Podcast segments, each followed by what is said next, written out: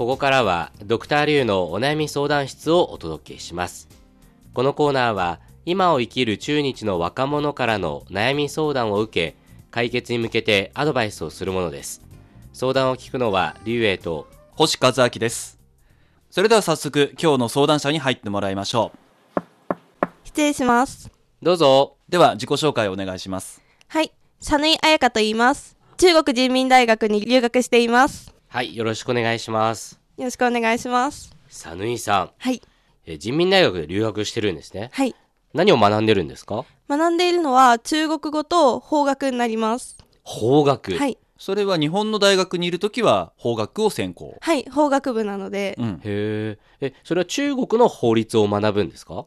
中国の法律とか政治になりますね。あとはでも今やってるのは香港とかも入ってきますね。あ、うん。法律の比較とか、はい。へええ日本にいた頃はその国際法とかを勉強している感じでした、はい、あの一応ゼミの方は国際法の方に入ってるいますね、うんうん。でも勉強の方だと日本の政治法律の方がメインになってます。うーんそれははい。法学、政治にもうずっと興味があったってことですか？そうですね。小学生の頃は社会の勉強が好きで、うん。さらにどんどん突き詰めていくと特に政治学の勉強が私は好きなのでそこから入ってでそのまま法学部を志望して今に至ります。なんかね私はその法律とか法学って言言われちゃうと、うん。すごくテンパってしまうというかなんかもうすごい難しいんだろうなっていううん。勝手なイメージがあるんですが、うんなんかそういうことはないですか？そうですね。私の場合あのニュースを見ててわからないことが政治学の勉強とか法学の勉強をすることで分かるようになっていく経験の方が好きで、うん。その勉強が好きなので、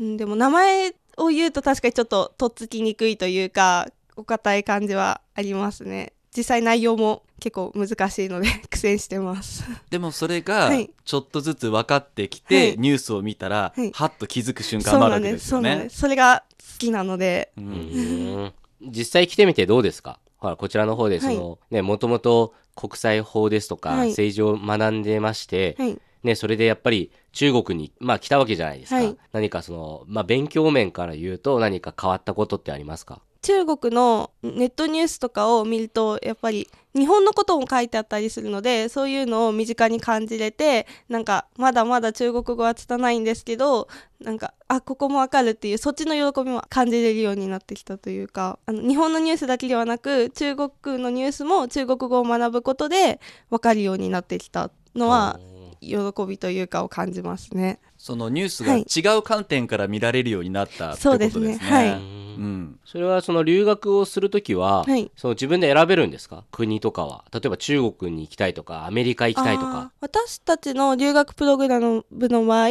日本と中国と韓国の3カ国での交換留学プログラムになるので、うん。このプログラムの場合は中国か韓国を選ぶ形になります。その中で中国を選んだ理由は何だったんですか、中国私結構中国にするか韓国にするかギリギリまで悩んだんですけど、うん。結局の決め手は多分高校生の時のシンガポールの華僑の方との出会いがあって、うん。その方が日本語中国語英語の方があの流暢に話されてたので私も多分そこがずっと心の底にあって中国って決めたっていう感じですね。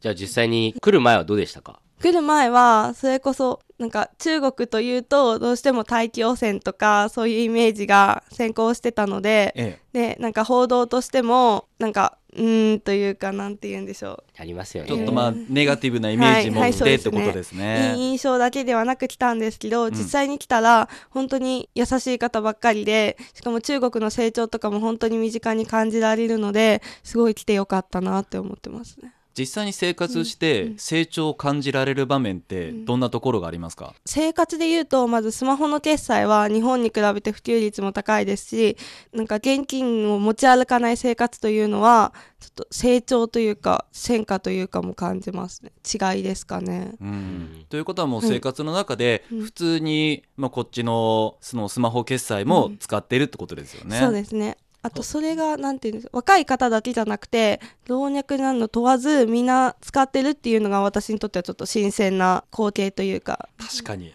ね使ってますもんね、はい。至る所に QR コードもあるし。そうなんですあの、さぬいさんがおすすめする、うん。あるいは自分でよく使っていはい。るアプリってありますか、あヨークーは見ますああ、映像を見るやつですね。ね。はい洋空で、はい。まあ、要は動画サービスですけど、何見るんですか？中国語の番組も日本語の番組も見ますね。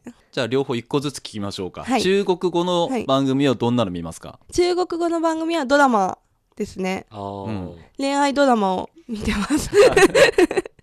でもちょっとなんかそれも私からしたらなんかえそこでそういう展開になる？みたいな恋愛ドラマもあ なるのでなんか面白いですねまたドラマからも文化の違いが感じられますね。はい。でそれから日本の番組だと日何見ますか？本だとアニメになりますね。ああ、やってますもんね。そうですね。結構いろいろ。アニメは何見るんですか？あ黒子のバスケ見ました。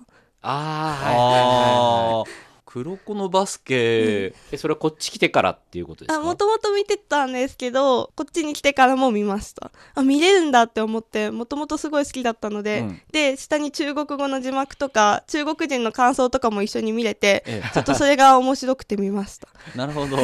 それなんかちょっと斬新ですよね。だからきっと自分が見てて、はい。同じだなって感じる部分もあるし、はい。そういう切り口もあるんだとそうないうこともできますよね。はい。はい。さて、え今日のお悩みは何でしょうか？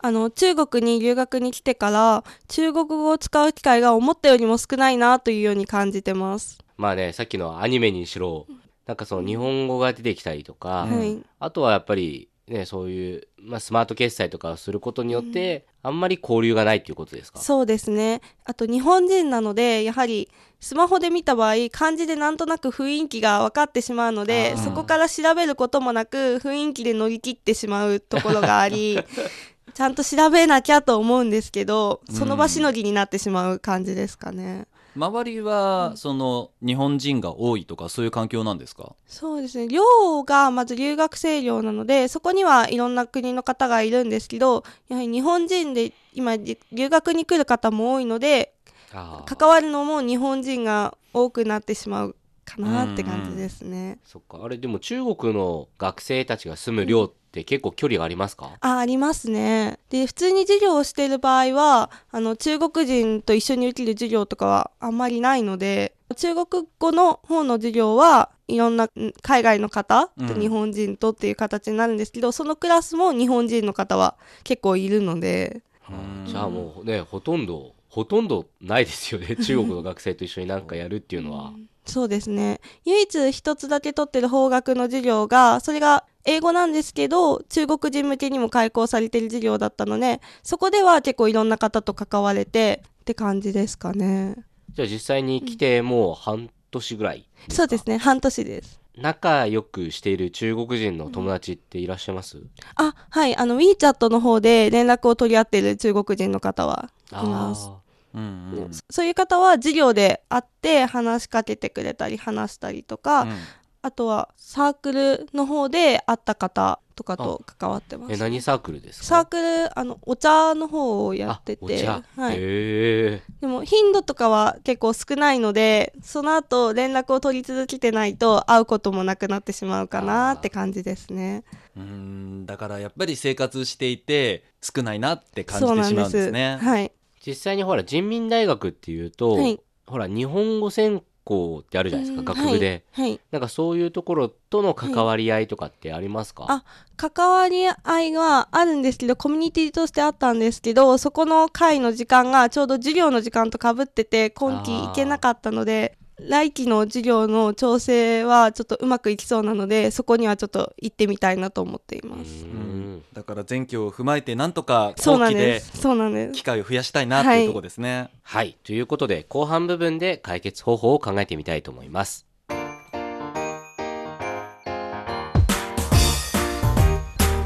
お聞きの放送は北京放送中国国際放送局です。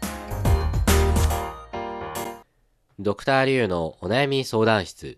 今日は人民大学に留学している佐縫彩香さんの思っていたよりも留学で中国語を使わないという悩みをお届けしています。はい。ということでこれでも留学のあるあるじゃないですかね。だこれはリュウさんもやっぱり思うところはあるんですよね。で私も実際にそうでしたから。ということでね、あの、まあ、実体験とかを踏まえながら、ちょっといろいろアドバイスしていきたいと思います。はい。では先に、リュウさんからお願いします。はい。えー私はですね、ズバリ、え2つはい提案があります。はい一つは、中国ではそのよく日本語コーナーみたいな、多分人民大学にもあると思うんですけど、はいいわゆる日本語を勉強する中国人が集まって、なんか日本語で話す夜みたいな、っなていうのがあるんですよ。はい集まりで。で、人民大学はね、あそこ、なんか学生の団体があるんで、はい。なんかそういうのをやってた記憶があります。なので、例えばそういうところにはい。頻繁に顔を出していくと、あの、すごくいいのが、そういうコーナーって、あの、主催は自民大学ですけど、はい。その周辺の、例えば首都師範大学から来たとあかー、なるほど。北京外大から来たとか、はい。北京大学から来ましたって、そういういろんな人が来るんで、はい。そこで、その他校とのつながりも持てるっていうのが一番のメリットかなと思いました。賃貸だけに限らず。はい。はい。そういうのを顔出していくと、はい。例えば今度は、じゃあ首都師範大学でこういうイベントやるんですけど、うん。来てくれませんかみたいな話になるんで、そういう情報入ってくると思うんで、そういう意味では、その日本語を分かってもらえている学生さんの方が、例えばその交流で半分半分とかにしやすいじゃないですか。うんそうですね。そので一気に中国語で来られても何言ってんのか分かんないかなとかっていうのはあると思うんで、はいそういう意味では、まあ日本語コーナー的なところに顔を出すっていうのが、いえーいいんじゃないかなと思いました。っはいていうのが一つです。はいもう一つは、その留学生同士でも縛り、ルールを作って、今今日は中国語だけで喋ろうみたいな。なんかまあお遊び感覚でね。ゲーム感覚でそういうのをやると、はいまあ案外ね、意外にテンションが高くなるっていう。テンションですか？はい。